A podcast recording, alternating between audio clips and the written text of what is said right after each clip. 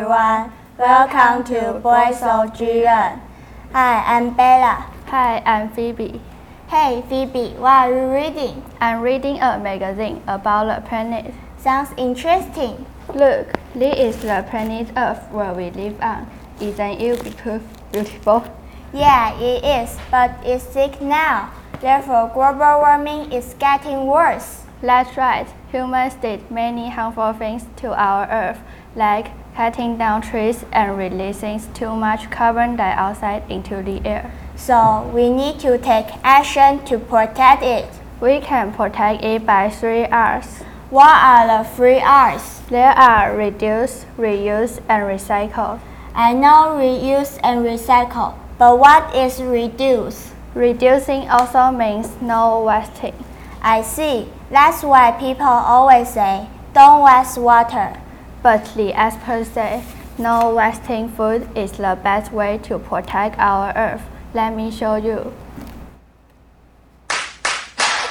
What? No way! Yes way! It's time for News for Kids! News for Kids! 真的假的？真的假的？真的假的？原来如此！原来如此！原来如此！你不知道的趣味新鲜事。 ICRT's News for Kids! Ugh, I'm so full. I can't possibly eat another bite. But I still have so much food left on my plate. Oh, I really shouldn't waste it. That's because wasting food is actually very bad for the environment. 浪费食物对环境很糟糕. Did you know that? Some smart people did research on this problem, and they found out that a lot of the food that is made all around the world is wasted. Food is wasted in people's homes and in restaurants.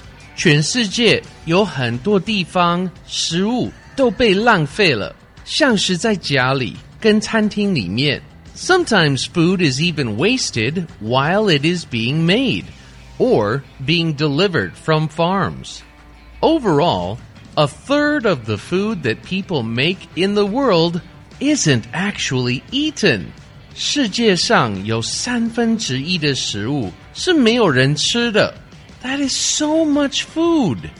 Experts say one of the best ways we can protect the planet is to waste less food.